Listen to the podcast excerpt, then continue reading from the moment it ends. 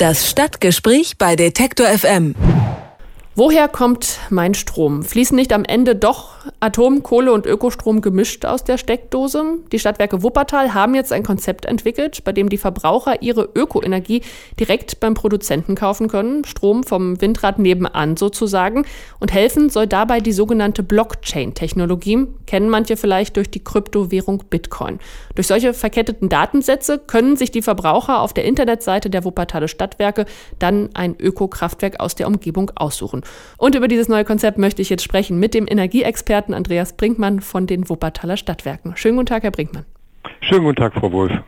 Ja, mit einem Klick den Strom vom Windrad nebenan bestellen, klingt einfach. Wie funktioniert das denn? Ja, im Grunde genommen klingt es nicht nur einfach, sondern es ist auch so einfach. Wobei die Idee, die wir hier mit dem WSW Talmarkt realisiert haben, schon in dieser Form neuartig oder auch einzigartig ist. Das Besondere hierbei ist, dass es nicht nur ökologischer Strom ist, Ökostrom, den Talmarktkunden auswählen können, sondern es sind allesamt Anlagen, die hier aus der Region, aus der Bergischen Land rund um Wuppertal ihren Standort haben.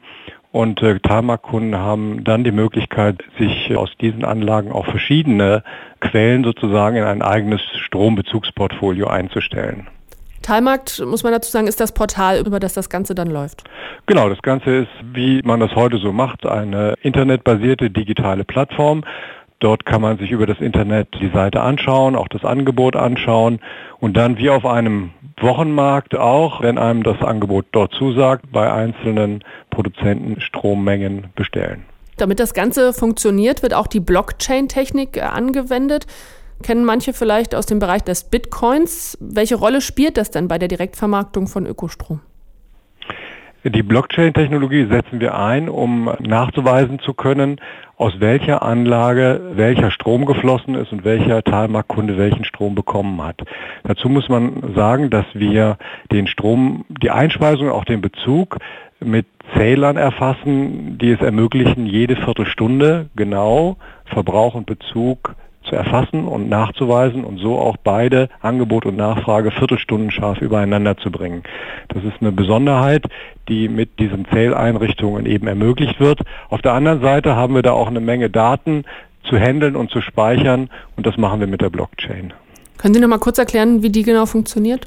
Im Grunde ist es ein ja, digitales Verfahren, Nachweisverfahren, um nachweisen zu können, wie zwischen zwei Parteien eine, ja, im Grunde ein Vertrag geschlossen worden ist oder eine Vereinbarung erfüllt worden ist.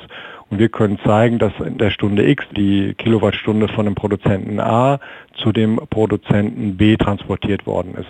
Der Sicherungsmechanismus erfolgt dabei so, dass dieser Nachweis eben durch eine Speicherung auf, einer, auf einem Rechner erfolgt und äh, diese Speicher aber auf vielen angeschlossenen Rechnern gleichzeitig passiert, was die Datenspeicherung an der Stelle so sicher macht.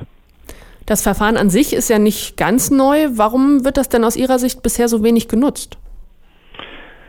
Weil man im Grunde schauen muss, welche Rolle kann denn diese Blockchain tatsächlich übernehmen. Aus unserer Sicht ist es weiterhin erforderlich, dass wir als Energieversorger und Betreiber dieser Plattform eine Reihe von Dienstleistungen übernehmen und auch eine Reihe von Services übernehmen, die über die Blockchain alleine nicht abgedeckt werden können. Denken Sie beispielsweise daran, dass ja immer sichergestellt sein muss, dass, dass das Licht anbleibt, dass der Fernseher läuft, auch wenn vielleicht eine Anlage mal nicht so den Strom liefern kann, wie es geplant ist, beispielsweise durch eine Störung.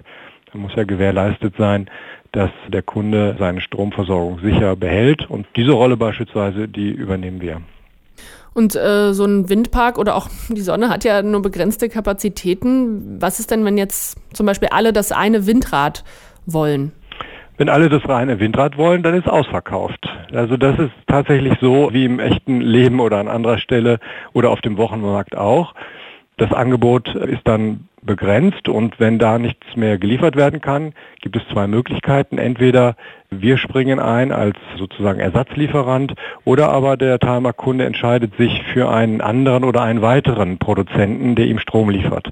Das ist im Übrigen ohnehin sinnvoll und wichtig, denn denken Sie daran, die Erneuerbaren sind ja fluktuierende Energiequellen, wie wir sagen.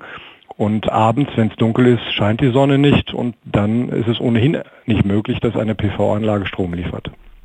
Jetzt waren Sie äh, ja beteiligt an der Entwicklung dieses Konzepts. Wer hat denn da am meisten davon? Sie als Stadtwerke oder die Kunden oder die Stromanbieter sozusagen? Ich hoffe, dass wir alle etwas davon haben. Für uns war das natürlich ganz spannend in, im Rahmen der Entwicklung dieser Plattform zu schauen, wie können wir die Blockchain-Technologie nutzen und wie können wir ein derartiges Modell, was regenerativen Strom und regionalen Strom verwendet, so auch zu einem Produkt zusammenschneidern und, es unseren Kunden anbieten. Und unsere Kunden haben hoffentlich etwas davon, indem sie dieses Angebot gut finden, indem es ihnen gefällt und sie sagen, ja gut, das ist mir wichtig, dass ich weiß, woher mein Strom kommt, so wie ich wissen will, woher die Milch kommt, die ich im Kühlschrank habe. Und insofern sich hier auf diesem Talmarkt genau ein entsprechendes Angebot findet. Und was haben die Betreiber von Windrädern zum Beispiel davon? Im Moment ist es noch so, dass die allermeisten Windräder oder auch regenerative Anlagen in den Genuss einer Förderung kommen, der sogenannten EEG-Förderung. Die ist allerdings zunehmend eingeschränkt und auch zeitlich befristet. Im Jahr 2020 werden die ersten Anlagen keine EEG-Förderung mehr bekommen. Und äh, spätestens dann muss sich ein Anlagenbetreiber Gedanken darüber machen, wie er denn künftig Abnehmer finden will für seinen Strom, beziehungsweise wie er solche Abnehmer findet, die ihm so viel für den Strom bezahlen, dass sich der Betrieb der Windanlage lohnt. Und für solche Fälle bietet natürlich der Teilmarkt ja, ideale Voraussetzungen. Das heißt, hoffen Sie sich, dass das jetzt ein Modell ist, was auch andere Stadtwerke oder andere Städte übernehmen? Ja, zunächst mal hoffen wir, dass unser Modell Anklang findet und möglichst viele sich zunächst mal hier in Wuppertal und der Bergischen Region dafür interessieren, und zwar sowohl auf der Verbraucherseite als auch auf der Produzentenseite. Aber wir können uns natürlich auch gut vorstellen, bei entsprechendem Anklang äh, das Angebot auszuweiten und über die Bergische Region so einen Teilmarkt auch zu eröffnen. In Wuppertal wird getestet, wie man Ökostrom direkt vermarkten kann, also Strom vom Windrad nebenan. Darüber habe ich mit Andreas Brinkmann von den Wuppertalen Stadtwerken gesprochen und sage herzlichen Dank. Gerne. Das Stadtgespräch bei Detektor FM.